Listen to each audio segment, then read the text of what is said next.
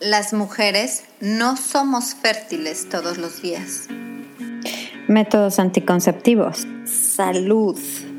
¿Qué onda con mis periodos? ¿En dónde está mi cervix? ¿Qué es el trimestre cero?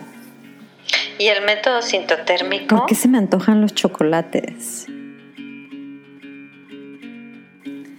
Hola, soy Vanessa Castillo, educadora del método sintotérmico, y te doy la bienvenida a Hormonas en Sintonía. Este es nuestro espacio, este es tu espacio. Por fin, un lugar en donde podemos hablar de qué es lo que sucede con tu cuerpo. Podremos tocar puntos de salud con un perfil holístico y todos los temas relacionados con las hormonas. ¿Estás lista? Comenzamos.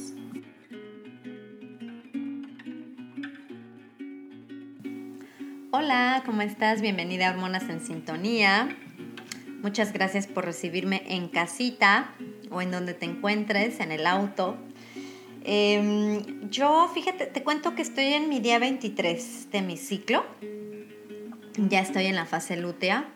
Puedo reconocer, por ejemplo, este cambio en, mis pechos que se sienten un poquito como más adoloridos también en la fase lútea. Ese es un gran síntoma de que llegó la progesterona pero te debo de confesar que esta, este ciclo fue un poquito más complicado para mí, el identificar em, sobre todo el incremento de temperatura, que, es el que nos comprueba la ovulación, porque fíjate que justo en los días en los que iba a detectar este incremento de temperatura, de temperatura basal, tuve fiebre. entonces me dio una, infección de la garganta y entonces eso complicó un poco la lectura de mi, de mi, pues de mi ciclo, de mi bitácora. Y esto te quiero decir, si es que estás llevando a cabo el método sintotérmico, no te preocupes, siempre habrá, eh, a veces tendremos ciclos que serán un poquito más complicados o ciclos que se presentan con algún tipo de, pues de variante y que entonces se nos hace un poco el, reto, ¿no? De decir, híjole, ya vería esto cómo funciona, pero siempre se aplican las reglas necesarias para que siga siendo tu método eh, efectivo. Yo también tuve este ciclo, tuve viajecitos cortos, pero fueron viajes que si bien uno piensa, bueno, un viajecito y fue para ver a la familia y demás, y, y no tendría por qué ser algo negativo, pero el cuerpo también lo puede sentir como un tipo de estrés. Podríamos llamarle un estrés bueno, pero es un estrés. Y el estrés viene así, pero directito relacionado con tu salud reproductiva y se ve reflejado el estrés en tus ciclos. Y quien ya lleva a cabo sus bitácoras no me va a dejar mentir, que luego, luego se notan ahí los cambiecitos o cuando empezamos a, tener cambios en nuestra vida para, para poder eh, manejar mejor el estrés, también lo vemos en, nuestro, en nuestras bitácoras. Por ejemplo, una de las cosas que puedes estar haciendo para que tu estrés esté más bajo control es eh, meditar, eh, tomarte tiempo, a lo mejor salir a caminar, estar con tu mascota, con tu mejor amiga y relajarte y platicar de las cosas. Y bueno, y esperemos que si estás pasando por un momento de estrés, que esto sea pasajero. Entonces, bueno, el día de hoy, este, este episodio para mí va a ser muy especial no creo que sea la única vez que hable de esto, pero es la primera vez que voy a ampliarme un poquito en el tema y el tema es el moco cervical. Así, sin más ni menos, no necesitamos ponerle más ahí, más este más palabras más que estas dos palabritas porque sabes que es el rey de reyes. El moco cervical es el rey de reyes, es el rey de los fluidos, es el biomarcador más importante en cuestión de fertilidad. ¿Y qué crees? Siendo educadora del método sintotérmico, ya te había contado, el método sintotérmico incluye observar el moco cervical, la temperatura basal y los cambios en nuestro cervix. Pero si existe una menstruante que me diga, ¿sabes qué? Yo por alguna razón no puedo llevar a cabo la observación de mi temperatura basal o por X o Y no puedo llevar a cabo la observación de, los cambios en mi cervix, sí puedes solamente basarte en tu moco cervical y entonces estar alerta de lo que pasa en tu ciclo. Eh, obviamente, entre más factores te da eh, tu bitácora, pues es mucho más fácil tanto interpretar como también detectar cómo está, que también está eh, tu ciclo en general y tu salud en general. Pero el, el moco cervical es el rey en esto. Yo te quiero aclarar un poquito antes de empezar a ahondar en el tema que existen diferentes fluidos que salen de nuestra vagina. El primero, y ese es muy fácil de detectar, es la menstruación. Eh, existe, ya sabemos, el moco cervical, que ya vamos a hablar más a fondo de esto. Y también existe el fluido por excitación. Fíjate que este fluido por excitación eh, te voy a invitar a que cuando, los, cuando te sientas excitada sexualmente lo puedas detectar y hacer como una observación entre tus dedos para ver cómo, cómo se comporta, porque esta es la forma en la cual te puedes hacer más experta en detectar la diferencia entre uno y otro, pero el, fluido por excitación viene de las glándulas Bartolini que están acá, a cada lado de la entrada del ducto vaginal y se van a, pues básicamente son eh, estimuladas o van a producir este tipo de fluido cuando hay excitación eh, sexual. Así que te invito a que, las, a que cuando te sientas así puedas detectar y observar y entonces poco a poco puedas hacer como la diferencia entre, ah, esto es esto, esto es esto y esto es esto. Ahora, ¿qué viene la última que te quiero eh, em, describir rápidamente y es la descarga vaginal. La descarga vaginal es un fluido esencial que todas nosotras debemos de tener y es porque limpia nuestra vagina. Esta descarga es diaria, a veces más, a veces menos, la podemos ver de repente en nuestra ropa interior, pero lo importante es que no queramos que no tengamos flujo, o sea, no decir, ay, qué suciedad, ay, me tengo que poner, este, mm, no sé, el plástico, la panty, el panty protector todos los días porque qué horror mi ropa interior. Bueno, la ropa interior se puede lavar. El, asunto es que debemos de empezar a pensar que siempre y cuando esta descarga vaginal no huela mal y venga acompañada de irritación y comezón, lo cual podría indicar una, una infección vaginal, si es un fluido natural, no tendría que ser sucio y no tendríamos que estarnos preocupando porque no tengamos ese fluido o porque no huela nada en nuestra vagina o porque no. O sea, nuestra vagina es una membrana húmeda y se tiene que limpiar y además qué bonito, esta limpieza natural es lo que nos permite tener un pH ácido. Nuestra vagina tiene un pH ácido, lo cual permite que esta acidez no va, más bien va a impedir que puedan eh, crecer o desarrollarse otro tipo de bacterias o de hongos que entonces sí estaríamos afectando ahora sí nuestra salud o nos, nos está afectando nuestra microflora. Tenemos una microflora preciosa en nuestra vagina y hay que cuidarla. Y por lo, por lo mismo siempre se cuenta de que por favor cuidado con estos perfumes, con estos productos y con andar lavando, queriendo lavar nuestra vagina para que huela a este a toronja o a, bueno, igual la toronja es ácida, ¿verdad? A, fresa, no, no debe doler a fresa. La vagina tiene una microflora, de hecho, eh, pues a modo de lactobacilos, por eso se podría suponer o parecer el, el aroma al, al, al yogurt natural. Entonces, vamos a decir esto, es importante que cuidemos nuestros flujos naturales y que no queramos afectarlos y que no, que, que, nadie te diga y que no por verlo en la tele o porque viste un comercial quieras que tu vagina huela a fresa y a, a pino, no va a pasar, ¿ok? Esto es algo que tenemos que respetar y empezar por cuidarnos nosotras. Bueno, a lo mejor me extendí un poquito en el tema. Este, Vamos a hablar del rey de la fertilidad, el moco cervical. Número uno, es un hidrogel.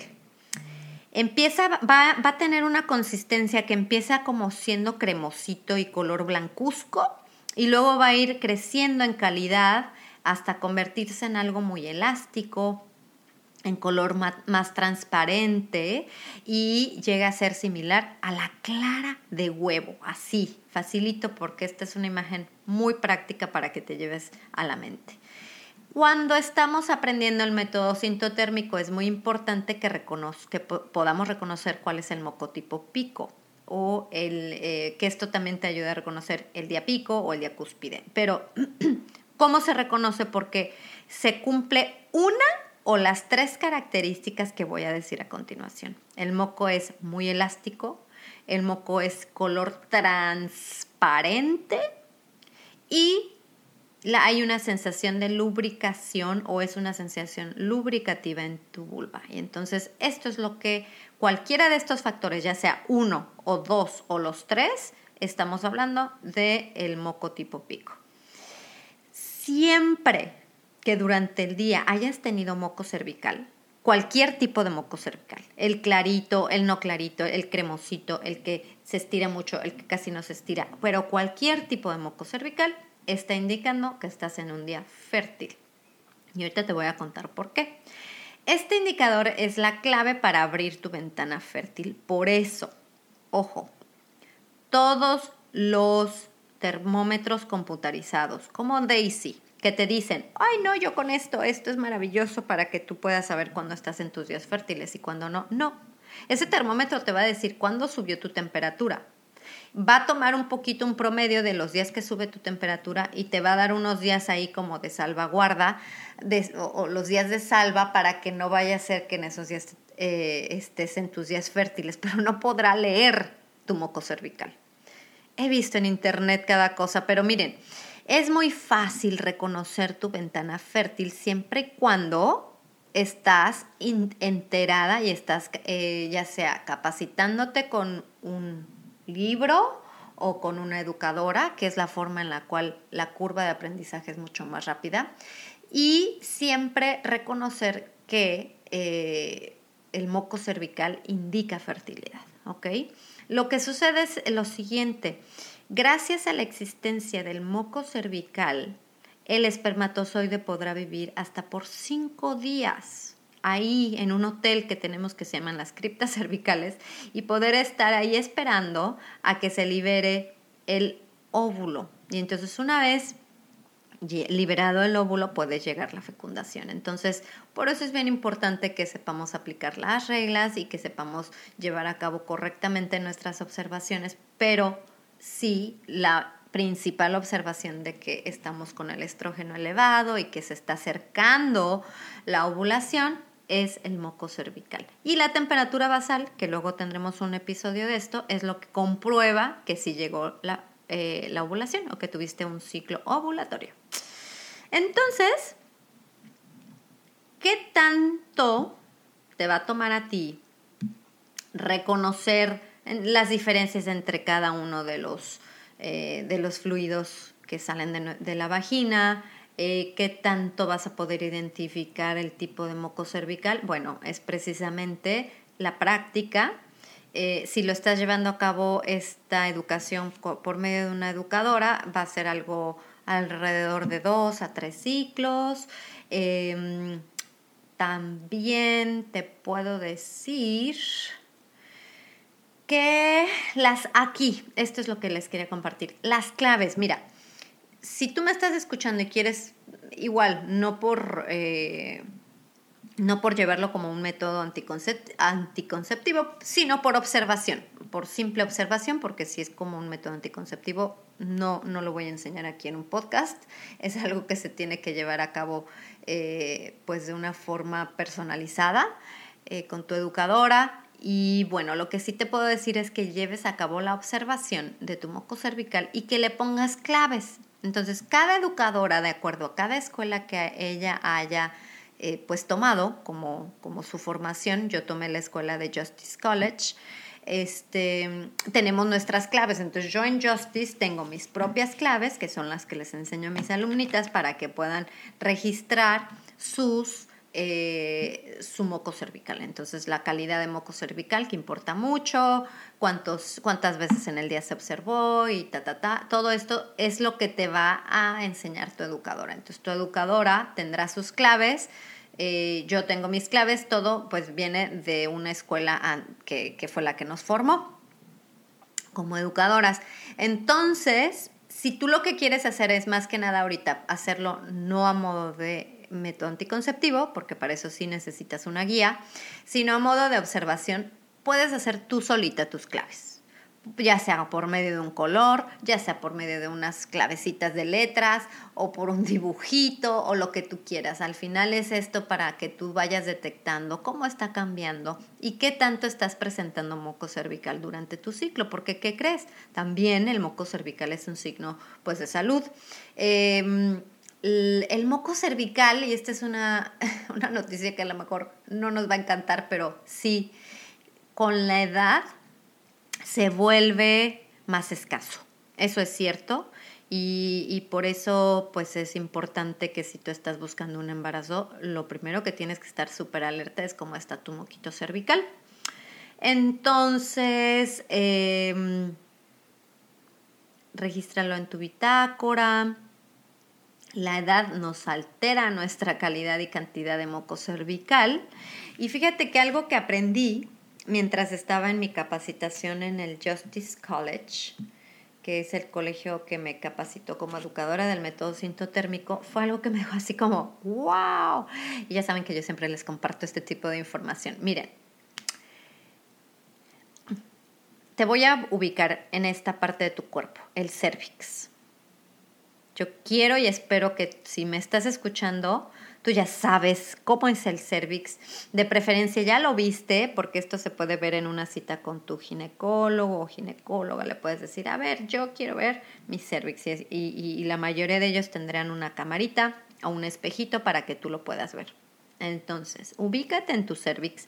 Y justo en la entrada de, del cervix están estas, son como ramitas, son así ramificaciones que son de donde mm, surge, o más bien que son las criptas cervicales, de donde surgirá en, tu, en tus días fértiles este, el moco cervical. Bueno, resulta que con la edad también eh, cada una de estas criptas, que son mini, mini, mini, mini chiquititas, cada una de estas criptas cervicales, pues tendrá afectaciones en cuestión de que a lo mejor eh, ya van a ir produciendo cada vez menos, ya no vas a ver tanto este moco cervical tipo clara de huevo, etc.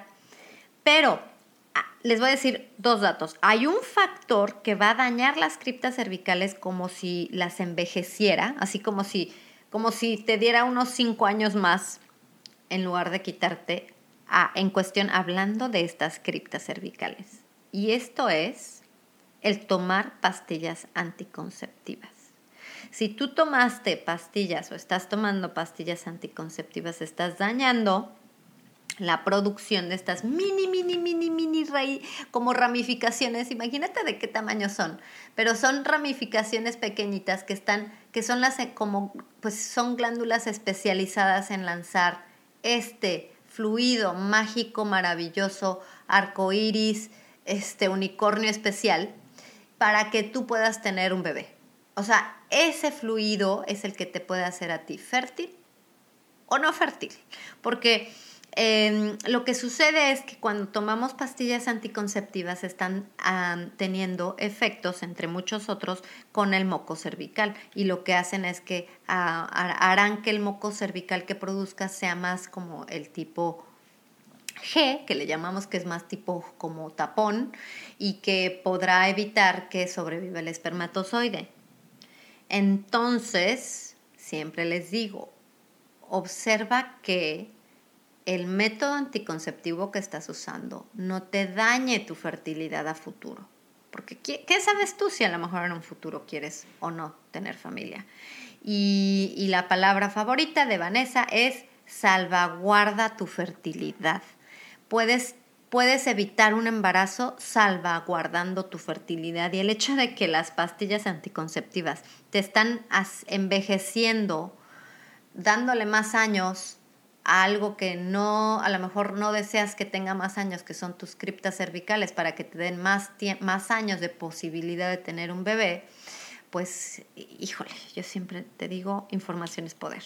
Ahora, ahí te va, esa es, esa es la parte triste. Qué triste, yo también pasé por ahí, yo también tomé este, pastillas anticonceptivas. No podré nunca saber cuánto fue la diferencia en mi vida de, de tener un moco cervical de una muy buena calidad si no hubiera tomado las pastillas. Eso no, nadie lo podrá saber, pero está comprobado que sí tienen una afección en nuestras criptas cervicales. Ahora, existe un factor que funciona a modo de rejuvenecimiento de tus criptas cervicales. Sí, así es, donde quiera que estés y que me estás escuchando vas a decir, ¿cómo? ¿Se pueden rejuvenecer esas criptas cervicales? Sí.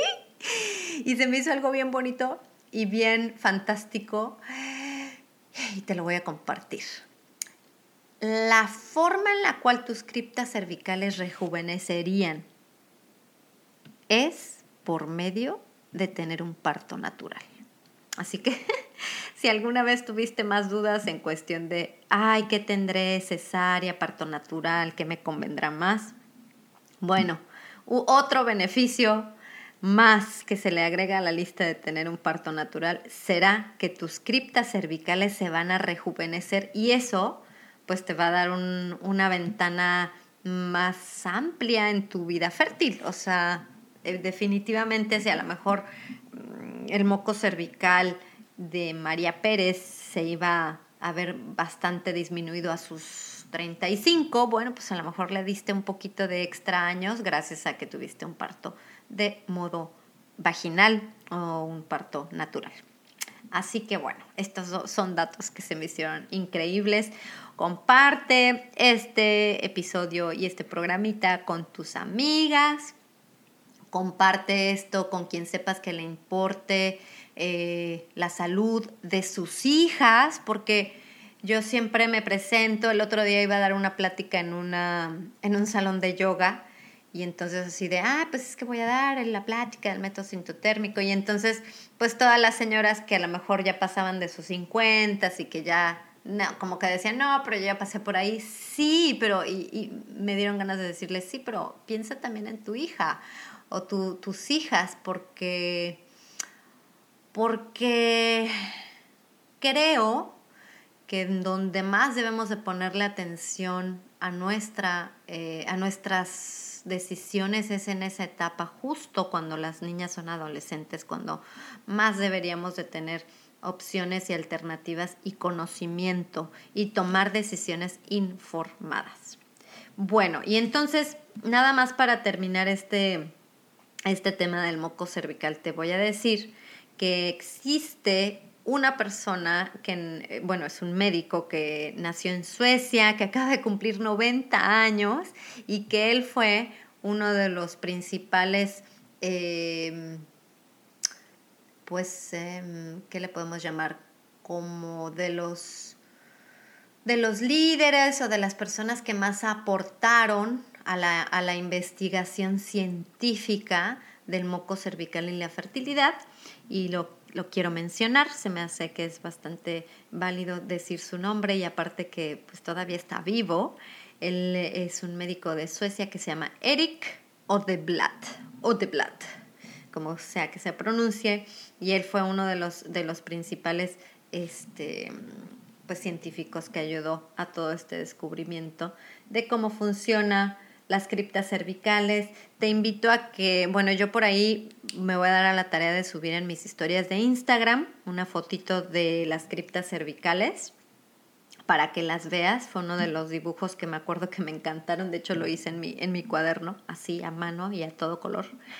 Este, y si no, bueno, también está el Google, ponle ahí criptas cervicales para que veas más o menos si te das, te das una imagen de lo que te estoy platicando. También lo voy a dejar en notas, ¿qué te parece? Sí, eso voy a hacer. Voy a dejar en las notas del episodio la imagen de las criptas cervicales para que te la lleves contigo y que las cuides. Siempre es importante que si vamos a cuidar nuestro cuerpo, pues cuidemos este, a veces partes de nuestro cuerpo que no habíamos pensado que tenemos y a veces son partes tan chiquitas, tan minúsculas, pero que son tan importantes. Así que la próxima vez que veas que tienes flujo eh, vaginal, que veas que tienes un tipo de eh, clara de huevo ahí, que lo sientes que cuando te limpiaste lo sentiste y quieres ir corriendo al doctor porque no sabes qué es esto y a lo mejor es una infección. No, no es una infección. Es ni más ni menos que la forma en la cual tu cuerpo te está diciendo, ah, tengo el estrógeno a todo lo que da. Aprovecha esa fase porque aparte esa es la fase en la cual somos y comprobado también por la ciencia, somos mucho más atractivas, la gente nos pone más atención, es un momento excelente para que tú te pongas las pilas en cuestión de ventas, de presentaciones, de reuniones y hasta de fiestas. Si puedes organizar una fiesta y planearla con un poquito de anticipación, este es el mejor momento para hacerla, cuando estás en, tu fase eh, ovulatoria o lo que es más que nada, pues todo el momento en el que el estrógeno está súper elevado. Vivan los estrógenos, vivan eh, los ciclos sanos y, bueno, gracias al método sintotérmico, gracias a Justice College por, eh, por este maravilloso conocimiento que he adquirido en estos últimos años. Y si te interesa saber un poquito más o si te interesa incluso ser experta, en, en, tu fertilidad y poder reconocer tus fases y tus ciclos, mándame un correo a info concienciafértil.com. También me encuentras en Conciencia Fértil en Facebook y en Instagram. Eso es todo por hoy. Que tengan un muy buen día, noche. Que sea que este ciclo reconozcas muy bien esta fase y que, y que la saques y la le saques provecho y que sea una, una diferencia a lo mejor con otras, otros momentos de, de, tu vida en los cuales ni siquiera sabías que esta fase pues sí la puedes sacar mucho provecho. Cuéntame, ¿tú en qué fase de tu ciclo estás? Gracias, chao.